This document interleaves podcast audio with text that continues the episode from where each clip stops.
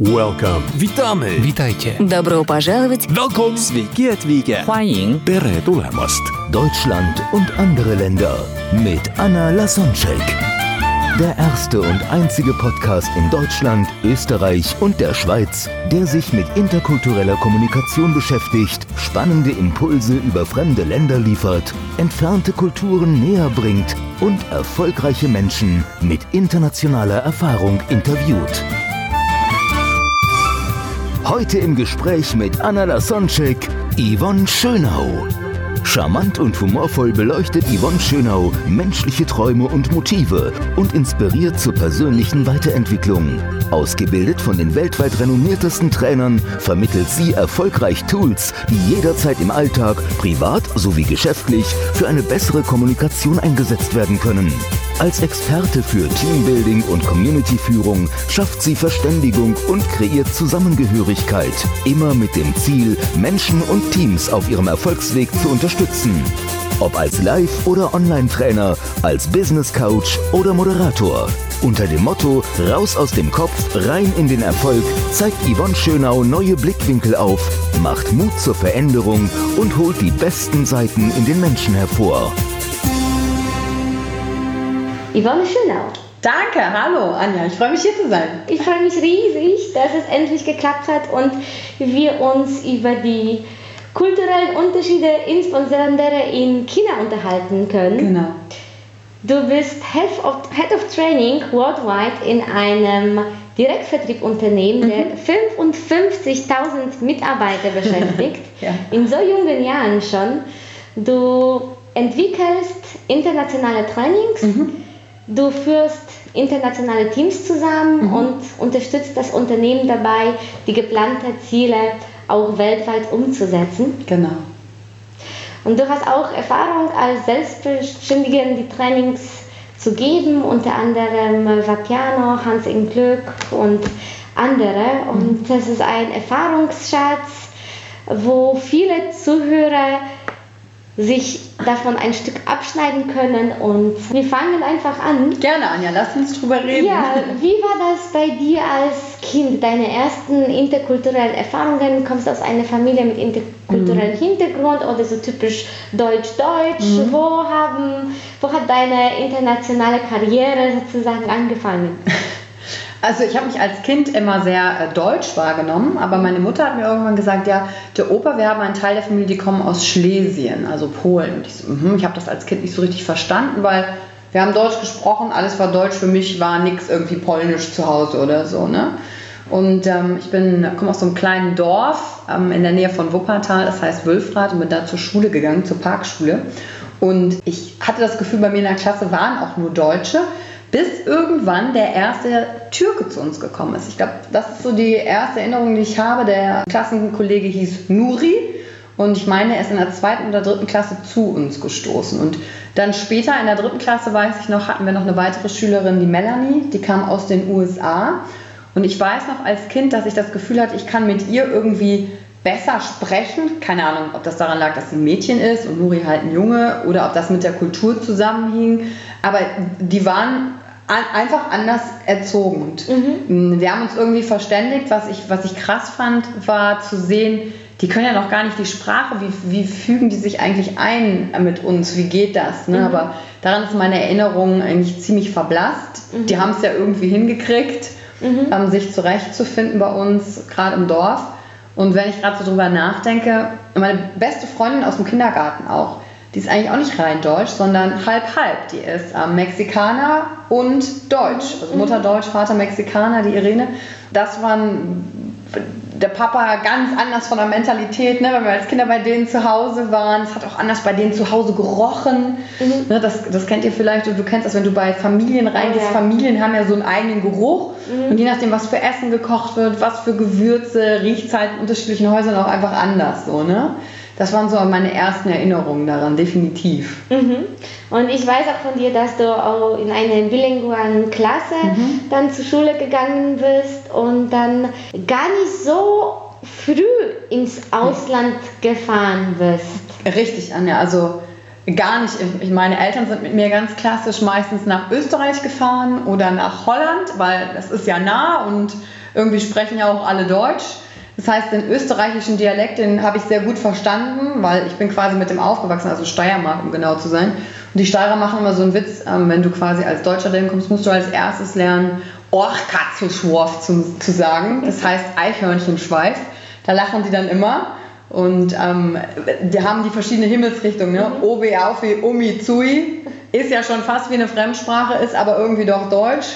Bis ich verstanden habe, in welche Richtung welche äh, Dingens ist, äh, habe ich gedacht, du liebe Zeit. Aber es war die erste Fremdsprache, Steirisch, die ich dann gelernt ja, habe. Ja, es gibt auch kulturelle Unterschiede innerhalb Deutschlands, auf jeden Fall. Auf jeden Fall, ne, haben wir bei uns in den Dialekten auch. Aber ich glaube, bis ich so 30 war, gefühlt, waren wir dann nur im Urlaub und ich habe gar nicht so richtig viel von der Welt gesehen.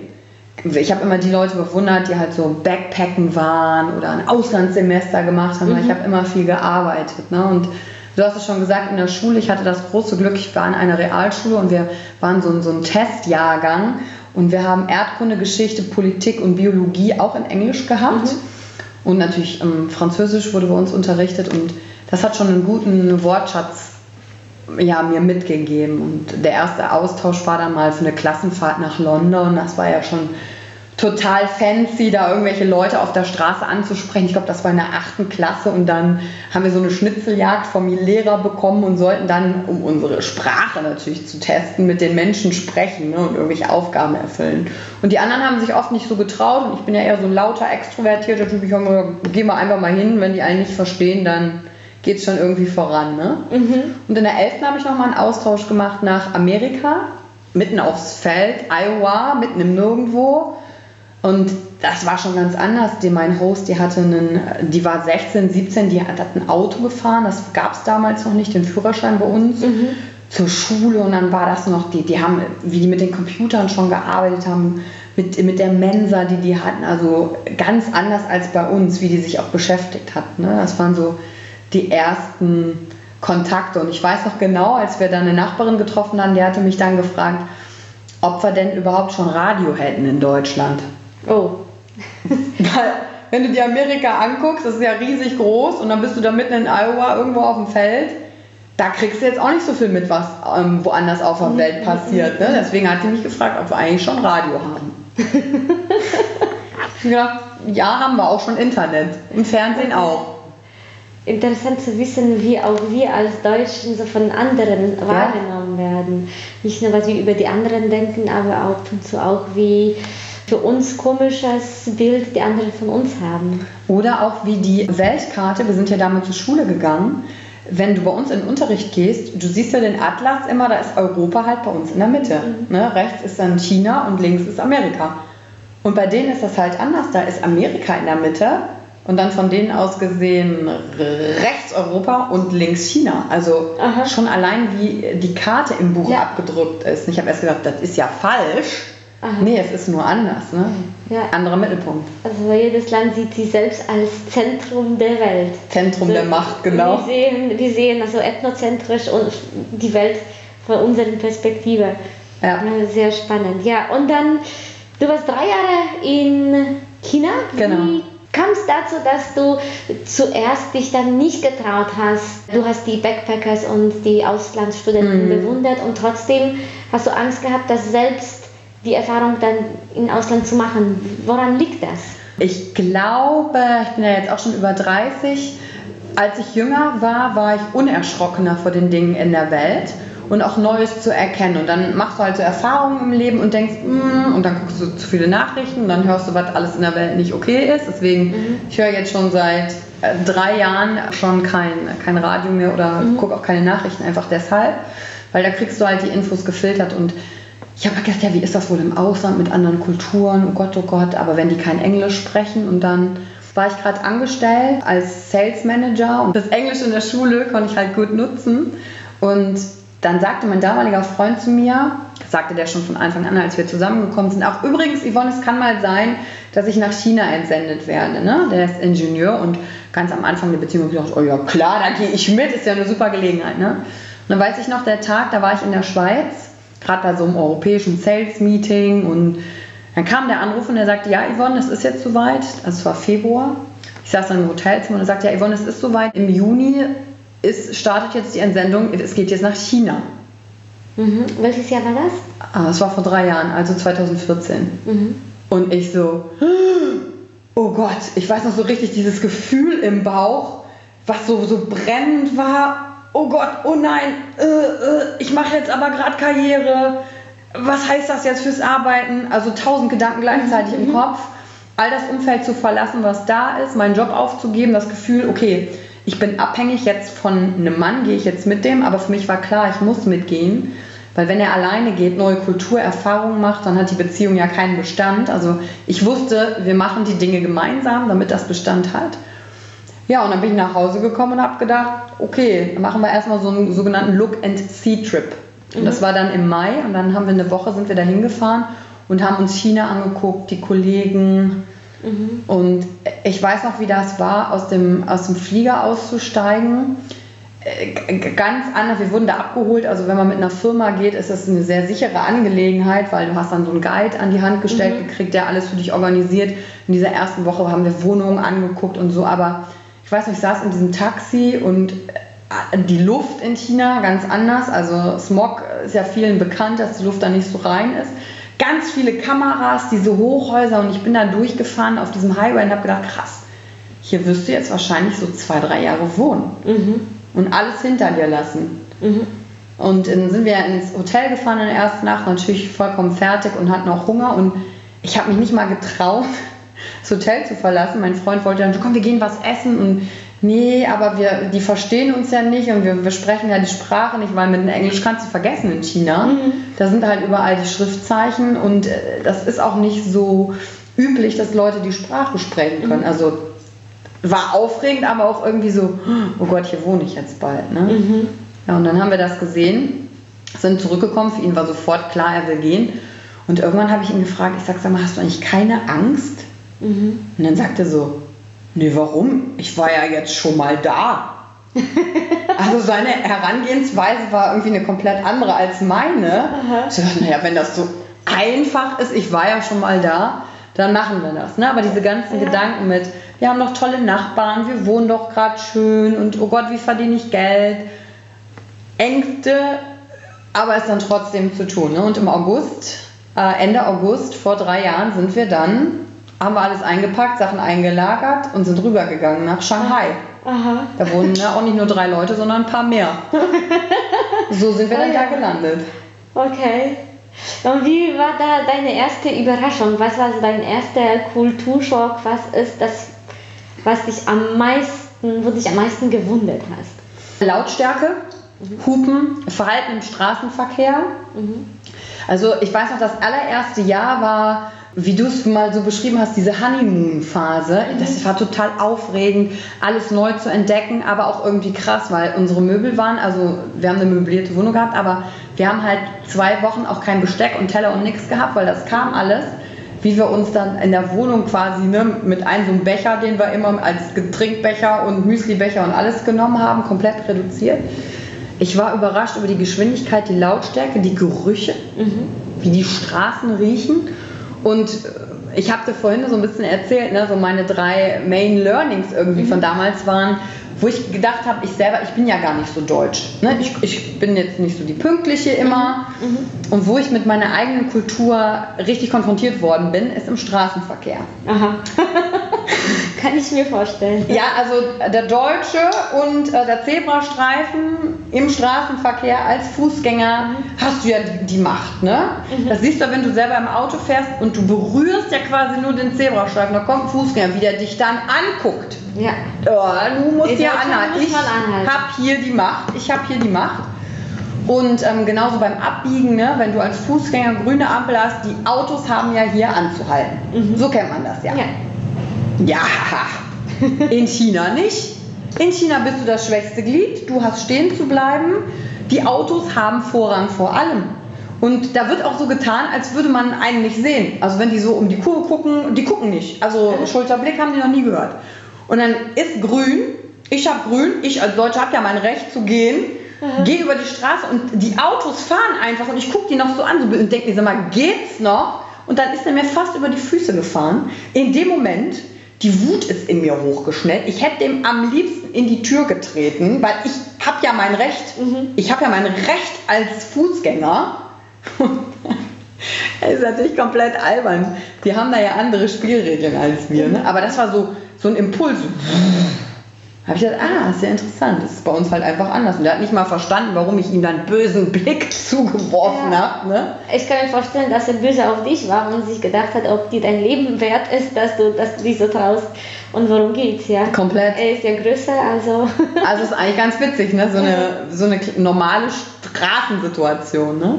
Ja, und hinterher habe ich mir das komplett zum Vorteil gemacht. Fahrradfahren in Shanghai habe ich geliebt. Alle Regeln über Bord werfen, rechts, links, Ge- Gegenverkehr, über Rot. Polizisten haben da gar nichts zu melden. Die stehen da mehr so wie Dekoration auf der Straße rum. Da dreht man halt schnell rum. Und dann zu sagen, geil, ich kann meine ganzen Regeln mal über Bord werfen und einfach mal eine neue Erfahrung machen. Ich muss im Flow sein. Und wenn uns Gäste besucht haben, habe ich dann eben auch gemerkt, ich musste dann wieder langsamer machen, weil die waren das ja noch nicht gewöhnt, dass die halt hinten dran bleiben können. Ne? Also war eine coole Erfahrung, da mal was anderes zu machen. Mhm. Also das war der erste Kulturschock, das, das, Ja. das Straßenverhalten. Total. Und was gab es noch, was dich da äh, bei den Chinesen oder in China überrascht? Also ich habe noch zwei lustige Situationen, wenn ich die gleich mit dir teilen kann. U-Bahn. China ist mega geil, U-Bahn. Alle äh, fünf Minuten, drei Minuten kommt da die U-Bahn. Das muss ja auch funktionieren, große Stadt. Und wie kennt man das so in Deutschland? Ne, bitte erst aussteigen lassen, dann einsteigen. Ja, Macht ja logisch. Sinn. Logisch, ne? weil ist ja voll, dann macht man Platz und dann können die nächsten rein. So, in China macht das gar keinen Sinn, weil da denkt jeder erstmal so für sich und sagt, nee, ich stehe jetzt vor der Tür und ich will rein, also gehe ich einfach rein, egal wie voll es da ist. Wenn ich jetzt aber in der U-Bahn drin stehe und raus will, ist nicht so, dass die schön an der Seite stehen an der Tür. Nein, die stehen komplett mit der Nase so vor der Türe und du denkst, sag mal, siehst du mich nicht? Ich will doch jetzt raus. Aha, aha. Und dann habe ich mich schon immer so vorbereitet, wenn ich wusste, ich muss jetzt raus. Ich wusste ja, mir strömen jetzt die Massen entgegen. Da habe ich gesagt, okay, ich bin ja größer als die meisten, so größer, Arm raus und und dann ab zum, zum Escalator zur Rolltreppe Ja. und dann nicht brav hinten anstellen. Nein, das war wie so ein richtiges Spiel. Sagen, ah geil, hm, wann bin ich schneller vorne und zu fließen und da ist niemand, der dann dich dann so anguckt und sagt, "Ja, bitte aber erst hinten anstellen. Aha, Wie wir es in Deutschland haben, gibt es da nicht. Also Aha, aha. mehr daraus so ein Spiel zu machen. Ne? Und Also zwischendurch der nervt dich Stärkste natürlich. gewinnt, Der ja. Stärkste gewinnt. Das war Okay. cool. Und die nächste Situation war im Supermarkt. Du musst dir vorstellen, du gehst halt einkaufen und du kannst nichts lesen. Also, weil ja nur chinesische Schriftzeichen Ja. sind. Du fängst an, dein Leben dir komplett neu aufzubauen. Was, das fängt an bei, was für ein Shampoo kaufe ich? Mhm. Welches Gemüse kann ich nehmen? Was, was steht eigentlich für ein Aufschnitt drauf? Supermarkt China Erlebnis, da wirst du Bescheid aus so schrecklich klingenden ähm, äh, Lautsprechern. Und dann, naja, dann hatte ich irgendwann was gefunden, stand an der Kasse. Und vor mir war so halt so ein bisschen Platz, ne, weil man rückt ja dem Vordermann nicht so auf die Pelle, wie ich das so kenne ne, von uns. Ja, ja, Deutschland braucht Privatsphäre, Ja, und dann Distanz. drehen die sich ja schon so um und sie sind zu nah an mir dran. Ja, dann habe ich halt ein bisschen Platz gelassen zum Vordermann und stehe so komplett überwältigt von dem Ganzen, was da so ist. Und dann kommt eine Frau von hinten und legt ihre Sachen vor mir auf, mein ba auf das Band, so, ne, wo, wo dann an der Kasse. Und ich sehe das so und denke, hä? Was ist passiert denn jetzt hier? Ich war aber, ich habe nicht reagiert, sondern ich habe so geguckt. Das kam gar nicht so in meiner Vorstellung vor. Was macht die jetzt hier, ne? Hat die sich vorgedrängelt, weil da war ja Platz. Da war ja Platz und ich denke, sag mal, geht's noch? Und ich war so perplex. Ich konnte nicht reagieren, weil das kenne ich nicht aus Deutschland. So eine kleine winzige Reaktion. Und das waren so die drei Momente, wo ich dachte, ach, so läuft das hier. Okay. Und dann am, am Ende hast du dich selbst vorgedrängt? Nee, ich habe die gelassen, aber das passiert mir nicht nochmal. Das erste chinesische Wort, was ich gelernt habe, hieß hinten anstellen oder anstellen, das heißt Pai Dui. Und dann habe ich immer schön ne, gesagt, wenn einer sich versucht, habe ich immer den böse angeguckt und gesagt, Pai Dui. Ne? Und dann, ja, ja, ja, okay, dann machen die das schon. Okay. Okay, das, das waren die Sachen, die so, die so eher unangenehm waren. Was war dann die positive Überraschung? Ich bin ja auch zur Schule gegangen, also ich habe äh, drei Stunden am Tag das erste halbe Jahr Chinesisch gelernt und kann jetzt die Schriftzeichen sehen und wenn du plötzlich lernst, nur die Zahlen 1 bis 5. Plötzlich sitzt du da und hörst überall Zahlen. Du hast das Gefühl, die reden nur noch über Zahlen, weil plötzlich verstehst du halt ein paar Worte. Ne? Mhm. Und wenn du dann auch mit Menschen sprichst im Kontakt, wie dankbar die dafür sind, dass du halt dich mit deren Sprache beschäftigst. Mhm. Und die, die, die loben dich auch direkt. Du sagst so, da Dajahau, was heißt so, ähm, hallo alle. Mhm. Da rastet der Raum komplett aus. Und die finden das so toll, dass du dich mit der Sprache beschäftigst. Und die sagen, oh, Nide Zhongwen Hen Hao. Das heißt, ne, dein Chinesisch ist sehr gut, ne? Und du hast ein Wort gesagt, kriegst direkt ein Lob. Das fand ich mega. Und auch wie die mich als Deutsche aufgenommen haben. Ne? Wenn du gesagt hast, du bist Deutsch, boah, die Chinesen, oh, Deutschland, super. Ne? Also mhm. sehr positives Bild. Ich hätte nicht gedacht, dass ich im Ausland dort so wahrgenommen werde, mhm. nur weil ich halt Deutsch bin. Also ich könnte ja auch irgendwo anders herkommen. Ne? Mhm. Und ich, Chinesen reden halt über andere Kulturen mal schlechter und mal besser, so wie wir das auch machen. Aber ich habe halt gedacht, krass, im Umkehrschluss, wenn halt Ausländer zu uns kommen, wie offen sind wir denn eigentlich? Machen wir dann auch, boah, geil, aus dem Land kommst du? Oder sind wir eher so, du willst mir was von meinem Kuchen wegnehmen drauf? Ne? Mhm. Also das waren, waren schöne Erlebnisse, wie offen neugierig die sind. Chinesen, wenn du mit dem Fahrrad fährst, die sehen halt nicht so oft blonde Haare, je nachdem, wo du da bist. Und dann stehst du auf dem Fahrrad da und dann gucken die dich so an, von oben bis unten so. Mhm. Die sind halt neugierig und du denkst so, was, Reaktion, Deutsch, Yvonne, Mhm. Was gaffst du mich an innerlich, ne? Mhm. Und dann habe ich aber einfach so zurückgeguckt, auch so mir alles angeguckt an denen, ne? Und dann lachen die mich an.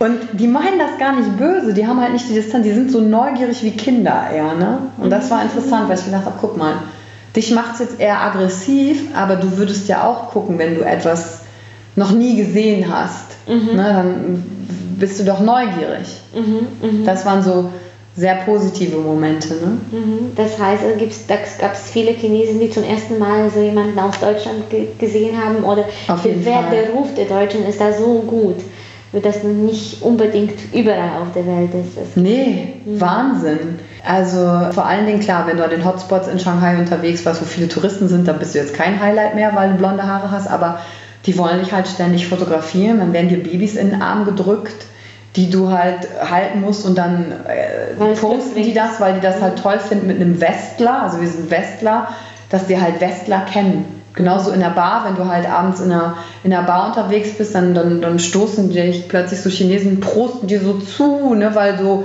toll, dass du da bist. Ist, ja, ist ja super hier, ne? Also das war sehr positiv. Auch wie Service dort wahrgenommen wird. Ne? Taxifahren, wie unkompliziert und günstig das ist, mhm. wie sehr die technisch im Fortschritt sind, wo wir uns echt viel von abschneiden können. Klar, mhm. es gab auch viele Dinge, die mich hinterher zu Weißgut gebracht haben, wo ich mhm. gesagt habe, da kann ich gar nicht mit umgehen oder das mag ich einfach nicht.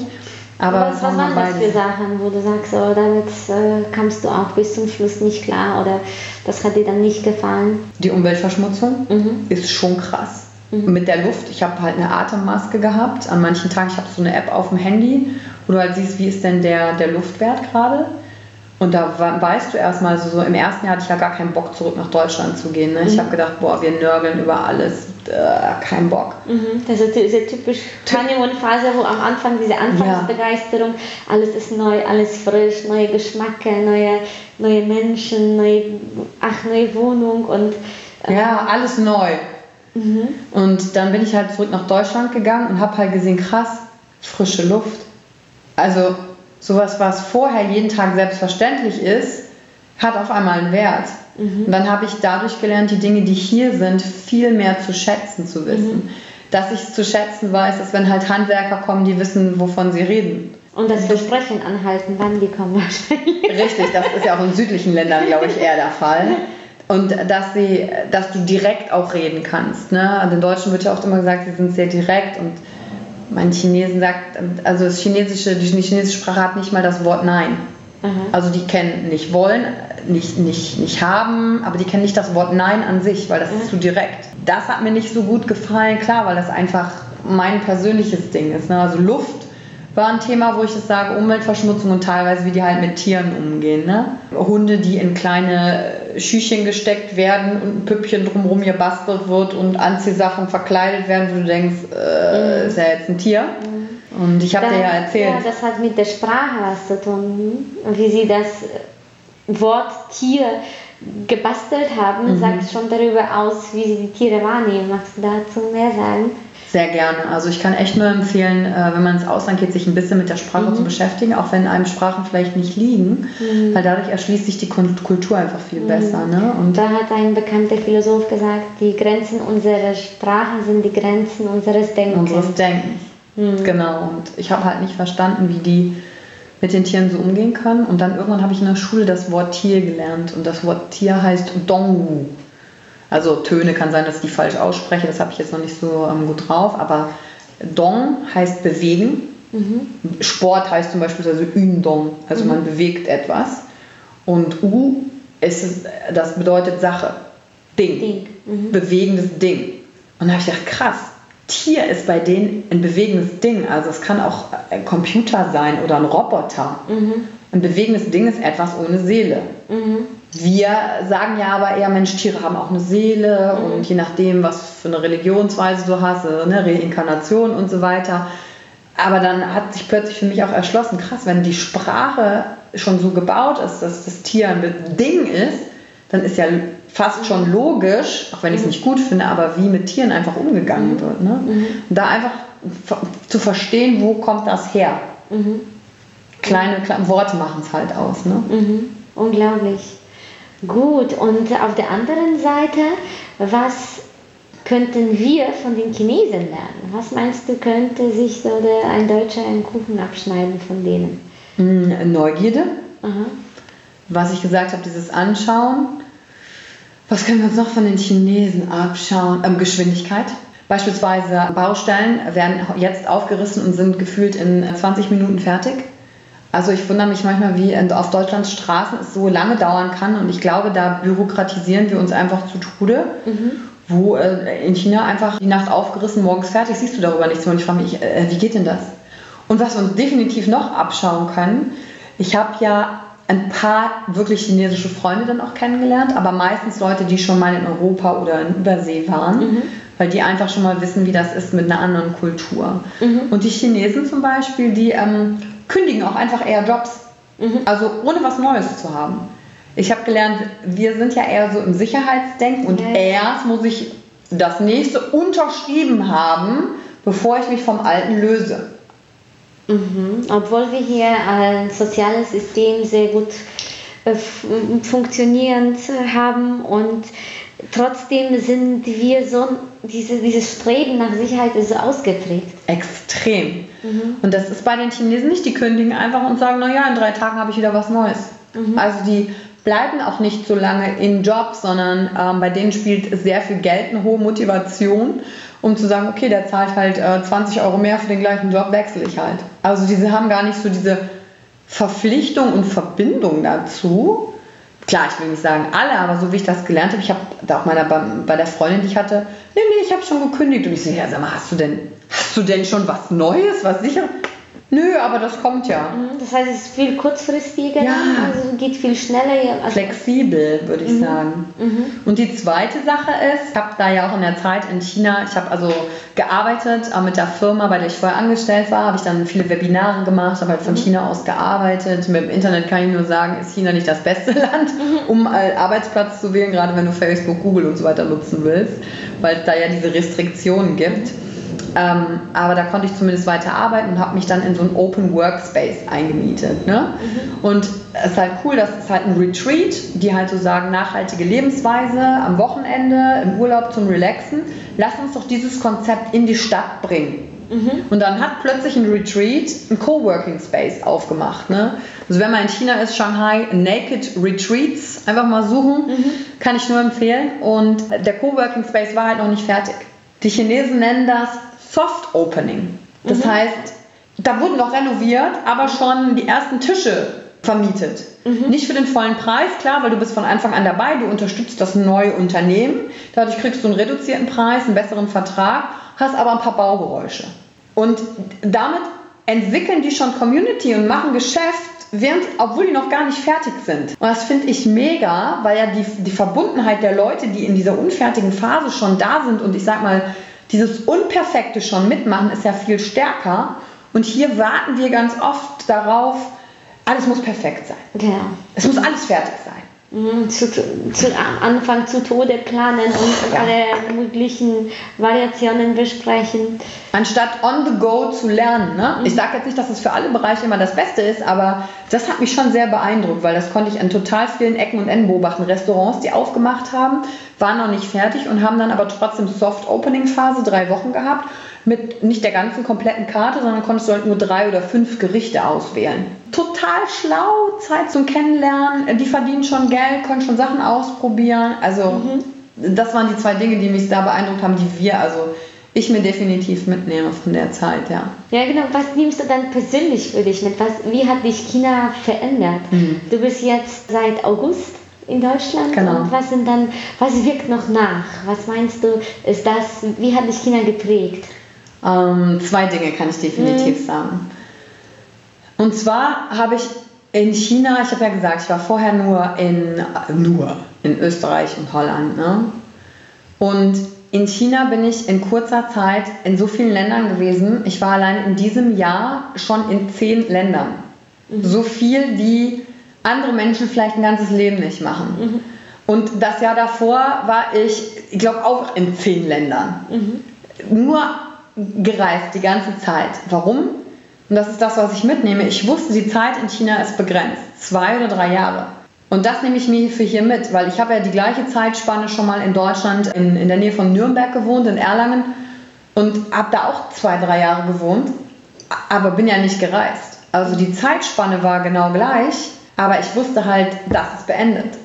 Und ich weiß jetzt für mein Leben hier, meine Zeitspanne ist hier auch beendet irgendwann. Ja, weil irgendwann ist das Leben vorbei und einfach nicht mehr zu warten, sondern viel aktiver zu sein, viel mehr das zu nutzen, viel mehr mein Bewusstsein dafür zu haben, hey, die Zeit hier ist auch endlich. Weil von Shanghai aus sind wir nach Hongkong geflogen, nach Singapur, nach Thailand, nach Malaysia, also Kuala Lumpur, auf die Philippinen. Und ich meine, ey, wie geil ist es denn hier bitte in Europa? Du hast so viele Länder drumherum. Warum habe ich das denn vorher hier nicht gemacht? Klar, du brauchst auch das Geld auf der einen Seite, aber die Möglichkeiten sind hier. Und diese einfach jetzt hier zu Ja. nutzen, das ist der erste Punkt. Ne? Und der zweite Punkt ist komplette Dankbarkeit und Wertschätzung für das, wie viele tolle Seiten Deutschland hat. Also ich musste die tollen Seiten Deutschlands erst entdecken, weil ich gemerkt habe, ich bin hier so gewöhnt an alles. Ist ja logisch, wenn ich immer nur Hummer zu essen kriege, was ja an sich vielleicht ein super Essen sei, äh, kann ich es nicht mehr wertschätzen als Beispiel. Und diese Wertschätzung ist sehr, sehr gestiegen. Ne? Also wie unser Sozialsystem aufgebaut ist, ähm, dass, ich meine, hier beschweren sich Leute, wenn sie beim Arzt einen Termin haben, dass sie eine Stunde auf drei warten müssen. In Shanghai übernachten die Leute vom Krankenhaus im Schlafsack, damit sie am nächsten Tag drankommen. Einfach so dieses wirklich, wow, diese, diese Schönheiten zu decken, zufriedener zu sein mit dem, was hier ist, weil wir haben hier Heizung. Ich habe in Shanghai mit Klimaanlage geheizt, weil es keine Heizung gab. Da ist wie ein Föhn im Raum halten im Winter. Machst du den aus, es macht keinen Sinn. So, so Kleinigkeiten, die für uns irgendwie normal sind. Fenster, die gut geschlossen sind und isoliert sind. Doppelverglasung. Also so funktionierendes, schnelles Internet, Zugang zu, zu Dingen, wo wir immer sagen, boah, das ist ja normal, das muss ja so sein. Ist Freie Meinung auch im Internet. freie Meinung. Einfach eine Demo organisieren zu können, ob ich das jetzt machen will oder nicht, aber da nicht unterdrückt zu sein. Bis zu einem gewissen Grad Food-Sicherheit, also Lebensmittelsicherheit. Vertrauen zu können auf verschiedene Dinge, die, die gemacht werden. Versorgungssachen, Luft. Also Wert, Luft. Wertschätzung wirklich so für alles. Und das, also das sind die zwei Sachen. Ja. Die Zeit ist begrenzt und Deutschland ist echt ein cooles Land. Ja, das sind die Selbstverständlichkeiten, die wir erst dann zu schätzen Ja. wissen, wenn, wenn wir die vermissen. Und teilweise geben uns solche Auslandsaufenthalte die Möglichkeit zu erfahren, wofür wir alles, wie gut es uns geht, wofür Ja. wir dankbar sein können. Hm. Ja, definitiv. Ja, schön. Ja, aber du hast nicht nur in China viel Zeit verbracht im Ausland, es gibt auch mehrere Sachen im Ausland, die es in Deutschland nicht gibt. Ich weiß, Mhm. Ja. dass du auch unter anderem in äh, USA, in Thailand und Taiwan, in Taiwan Singapur. in Singapur gelernt hast. Mhm. was, was, was sind es für Sachen, die es in Deutschland nicht gibt und für die du meinst, dass es sich lohnt, dann irgendwo nicht nur wegzufahren, sondern wegzufliegen? Ja, also das Schöne ist ja, ähm, dass ich überhaupt die Möglichkeit hatte, von Shanghai aus ey, natürlich auf der einen Seite Geld zu sparen, weil wir mussten keine Miete bezahlen. Das wurde halt von der, hat die Firma gemacht. Ich muss sagen, auf der einen Seite musst du ja auch mal die finanziellen Mittel haben, um in diesen Ländern das wahrnehmen zu können. Und ich habe eben, eben beispielsweise einen Train the Trainer in Singapur gemacht, mhm. Weil die Inhalte, die da vermittelt werden, beispielsweise wie werde ich besser als Trainer und Sprecher, gibt es in Deutschland halt keinen Kurs mhm. für. Sondern bei uns dreht sich immer alles um Inhalt, Inhalt, Inhalt, Inhalt, Inhalt. Und im Ausland habe ich halt erfahren, wow, es gibt andere Kurse, die eine andere Herangehensweise haben wo ich mir alles abgucken kann, was mhm. sinnvoll ist, muss es dann aber wieder nehmen, um es für den deutschen Markt anzupassen. Ne? Also zwei Sachen in, in Singapur habe ich damit angefangen, bin dann weiter nach Phuket gegangen, habe den nächsten Kurs gemacht und da waren immer Menschen von der ganzen Welt auch schon in diesen Kursen. Mhm. Und ich war erst dieses Jahr. Das war ein Weiterbildungs Weiterbildung. für dich gemacht hast. Mhm. Genau, für mich gemacht, wo Leute mal fragen, ja, wer bezahlt dir das? Ja, ich selber. Also es ist keine Firma, die mir das bezahlt, sondern ich sage, ich bin ja verantwortlich für meine Weiterbildung, deswegen bezahle ich das auch. Mhm. Dafür verdiene ich auch das Geld, um, um, um besser zu werden und das zu nutzen. Und in, ähm, in diesem Jahr im März war ich in Arizona bei einem Programm, da waren, ich glaube, 75 Teilnehmer aus 30 Ländern, 35 Ländern. Mhm. Indien, Japan, Vietnam, Australien, Südafrika, UK, Polen, Schweiz, Mexiko, Kanada, Hawaii, Russland, Frankreich, Schweden. Mhm. Ich kann nicht alle aufzählen. 75 Leute in einem Raum und wir haben sehr viel über uns gelernt, äh, natürlich aber auch Sales-Thematiken, also alles kannst du im Business-Kontext benutzen, Leadership, wie Teams zusammenarbeiten, weil in diesen Kursen lernst du halt dich selber gut kennen und wenn du weißt, wie du tickst, mhm. kannst du mit anderen auch besser umgehen. Und was ich in diesem Raum erlebt habe, war halt krass, weil es, alle verfolgen eigentlich das gleiche Ziel. Egal, wo sie hergekommen sind. Egal, ob das jetzt der Inder war oder einer aus Südafrika oder aus Australien. Wenn es um die Erfüllung der Wünsche und Träume geht und du hast Ziele und du willst ein bisschen mehr erreichen, dann ist egal, wie wir kulturell geprägt sind, wir haben in diesem Raum mit diesen 75 Leuten eine Woche geile Dinge gemacht, eine Mission halt verfolgt. Mhm. Und dann, dann habe ich mir gedacht, das ist schon krass, weil wenn das hier in diesem Raum möglich ist, mit diesen ganzen Leuten von der, von der ganzen Welt, dann kannst du auch größer denken. Wenn das hier im Kleinen möglich ist, dann geht das auch in der ganzen Stadt. Mhm. Dann geht das in einem Bundesland, dann geht das in einem Land, dann geht das mhm. über Ländergrenzen hinweg, weil irgendwo fängt das ja mal an. Mhm. Das heißt, einen Kontext schaffen, wo die kulturellen Unterschiede keine Rolle mehr spielen, wenn es um was Größeres, genau. Gemeinsames geht. Genau. Und das war echt toll. Und dann habe ich mich gefragt, krass, und das find, findet ja gerade in einem Land statt, wo halt ein Präsident gewählt worden ist, der eher auf den Unterschieden rumreitet, anstatt zu gucken, wie finden wir näher zusammen. Mhm. Und dieses näher zusammen haben wir halt selber kreiert, ne? Mhm. weil die Menschen, die da waren, natürlich offen sind, diesen Schritt zu gehen. Ne? Aus ihrer, dass sie wissen, okay, hier sind vielleicht Dinge, die stimmen mit meiner Religion oder kulturellen Prägung nicht überein, aber es gibt halt etwas, was größer ist als das. Und wie kann ich meinen Beitrag dazu leisten? Und das war halt total schön und wir haben da echt verrückte Sachen gemacht. Für Verkauf, für Ernährung, Sport, Mindset, Beziehungen, Leadership. Also da mhm. wurde einmal das komplette Programm abgedeckt. Ja, aus dem deutschen Tellerrand rauszugucken. Definitiv. sich von den anderen Kulturen inspirieren lassen. Ja. Schön.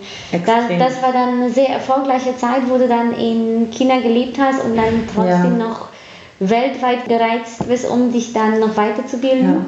Du hast die Zeit wunderbar überstanden, das geht aber nicht jedem so. Ich weiß von meinen Trainings, dass es oft dann besonders die Ehepartner oder Partner, mhm. Partnerinnen, Ehefrauen dann von den Manager, Führungskräften, die entsendet werden, sehr schwierig haben, ja. weil die Führungskraft, die entsendet wird, die ist im Unternehmen, meistens sehr viele Stunden, oft Überstunden mhm.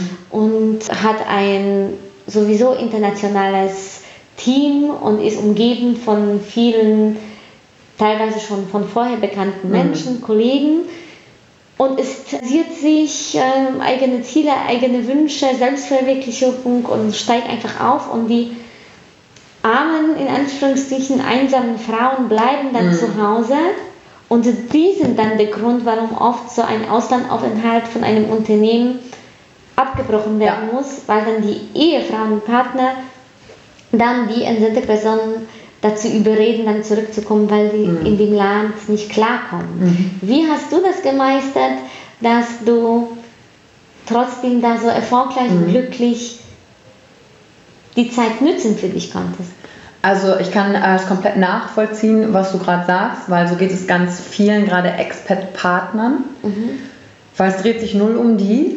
Äh, und das habe ich auch in dem Kollegenkreis äh, von meinem Freund festgestellt die, die geben das auf, die haben vielleicht, dass sie sich um die Kinder betreuen, aber im Ausland wirst, hast du halt auch für Kinder bessere Schulangebote etc. Und dann werden Angebote gemacht. Die Außenhandelskammer gibt es in Deutschland oder die Deutsche Botschaft, die bieten sogenannte Spouses Programs an, wo du dich auch weiterbilden kannst, die Zeit zu nutzen. Ne? Also in China gab es dann TCM-Ausbildungen, da sind halt die Frauen eingeladen worden es wird geguckt, kann man die auch irgendwie vermitteln innerhalb Chinas oder gibt es was für einen wohltätigen Zweck, was du auch tun kannst, damit du halt dann nicht zu Hause sitzt und denkst, hm, was macht das mit dem Selbstwert? Ja, der Partner geht immer höher in der Karriere und du selber hm, wirst dann halt unzufrieden. Ne? Und am Anfang, was viele Expats oder die Partner besser gesagt machen, ist, die haben dann meist einen Fahrer, super bequem, äh, brunchen sich von einem Sektfrühstück über die Pediküre, Maniküre zum Friseur und zum Fake Market. Das ist am Anfang vielleicht mal ganz witzig eine Zeit lang, aber so nach einem halben Jahr denkst du halt, das ist nicht alles. Das ist nicht alles und kann ich nicht eigentlich auch mehr, weil es Menschen sind ja immer getrieben davon, eine Aufgabe zu haben. Wir hatten keinen Fahrer und sich einfach mit der Stadt wirklich darauf einzulassen. Ja, das ist am Anfang schwierig und anstrengend. Wir hatten da Kollegen, sind nach zwei Jahren immer noch mit ihrem Fahrer, die wussten nicht die Adressen, die wussten nicht, wie sie im Taxi das sagen sollten und ich war schier entsetzt und habe gedacht, hä, wie könnt ihr hier bitte leben? Also meine kurzen Tipps wären zu sagen, mit der Sprache sich auseinandersetzen. Gerne schon im Vorhinein noch über so YouTube-Kanäle, da gibt es ja manchmal so Online-Sprachkurse. Von den Firmen wird oft angeboten, vorab so ein interkulturelles Training zu machen, mhm, mhm. dass ich weiß, worauf lasse ich mich ein. Und Netzwerke zu suchen. Netzwerkabende. Es gibt immer Seiten, wo drauf steht, wo man sich treffen kann und die, die wirklich zu nutzen, rauszugehen, was zu machen, weil oft treffen sich halt dann auch Partner von, von Expats und finden was. Und mhm. das war auch so meins. Ne? Ich habe im Work Coworking Space gearbeitet, abends an super vielen Veranstaltungen teilgenommen und sagen, ja, ich mache hier halt auch mein Ding. Und ich warte nicht zu Hause, bis er endlich wiederkommt und gehe ihm damit auf den Zeiger, sondern ein eigenes Leben aufzubauen. Das ist mühselig am Anfang, aber es fängt ja mit einer Person an. Mhm. Eine Person, die du sagst, hey, nehme ich mal mit oder mhm. hey, wie hast du das geregelt oder Chinesen zu finden, die sagen, hey, ich bestelle dir was auf Taubau, weil ich kann nichts lesen, ich brauche Hilfe, nach, nach Hilfe fragen mhm. und sich nicht zu, zu schade zu sein oder doof zu fühlen, weil es ist halt alles neu, dann kannst du nichts entdecken. Ja, das heißt, so. Äh, Netzwerken und einfach sich trauen, rauszugehen, Mut zu haben. Du warst ja in der glücklichen Situation, was ich auch bewundere, du hast du hättest deinen Job aufgegeben, um mhm. mit deinem Partner damals dann nach China auszuwandern. Mhm. Das heißt, du hast bei dir gekündigt. Mhm. Aber glücklicherweise, und das ist vielleicht auch äh, ein inspirierender Gedanke für ja. die anderen, als du gekündigt hast, was ist dann, dann passiert? Also das war so ein Moment, da sollte ich eigentlich ein Projekt für die Schweiz auch schon übernehmen und ich so, jetzt muss ich kündigen, oh Gott, oh Gott, oh Gott, was sagen die? Die haben sich für mich gefreut auf der einen Seite und natürlich auf der anderen Seite gesagt, Mist, jetzt verlieren wir dich. Und ich habe direkt vorgeschlagen, ja, aber es gibt ja auch andere Möglichkeiten, miteinander zu arbeiten. Es gibt ja das Internet, tada, und können wir nicht projektbezogen weiterarbeiten. Das heißt, ich bin also wirklich sehr dankbar der Firma, dass die mir auch das Vertrauen geschenkt haben, über die Distanz hinweg zu sagen, okay, wir arbeiten mit dir weiter und dann das einfach mitzuentwickeln. Und ich weiß beispielsweise von einer anderen Expat-Frau, die mitgegangen ist, die ist Architektin, die hat halt so einen Deal auch gemacht mit ihrem Hauptarbeitgeber. Mhm. Zu sagen, okay, pass auf, ich muss nicht im Büro sitzen, um die Sachen für dich zu machen. Ich fliege halt öfter mal hin und her. Aber das ist ja cool, ich bin ja sechs Stunden, sieben Stunden voraus. Da kann ich schon mit Projekten anfangen, wenn du gerade aufstehst und die sind dann schon fertig. Und da Möglichkeiten zu finden. Mhm. Bei mir war das das Arbeiten mit Webinaren und zu gucken, okay, wie viel kann ich denn online verlagern von meinem Job und das machen. Und bei ihr eben auch Projekte zu machen. Also es geht. Und da gemeinsam wirklich Lösungen zu finden. Dann, dann bist du auch nicht komplett abhängig, kannst deine Aufgabe weitermachen und entdeckst dadurch natürlich neue Dinge. Das ist auch eine schöne Überraschung. Es muss nicht heißen, wenn man ins Ausland geht, dass der alte Job dann in Deutschland aufgegeben werden Genau. muss. Und diese Arbeitsform wird, glaube ich, eher immer häufiger und immer möglicher, auch bei dem Unternehmen angestellt zu bleiben oder mit dem Unternehmen verbunden zu sein übers Internet und Definitiv. Und ich kann nur sagen, jetzt bin ich ja vom Sales Manager zum Head of Training Worldwide aufgestiegen. Ich konnte halt nur Mehrwert der Firma bringen, weil ich diese Impulse vom Ausland da reingebracht habe. Wäre ich da geblieben, die letzten drei Jahre, wäre das garantiert nicht passiert, weil dann wäre ich halt nur in diesem, was ich schon kenne, drin geblieben. Und so konnte ich halt den Mehrwert schaffen. Und, und das ist schön. Und das ist so auch die Erkenntnis für mich, zu gucken, okay, sich diese Impulse von außen weiterhin zu behalten. Ne? wunderbar. Hören Sie morgen bei Deutschland und andere Länder. Yvonne Schönau und Anna Lasonczek mit dem interkulturellen Vergleich der deutschen und der chinesischen Kultur.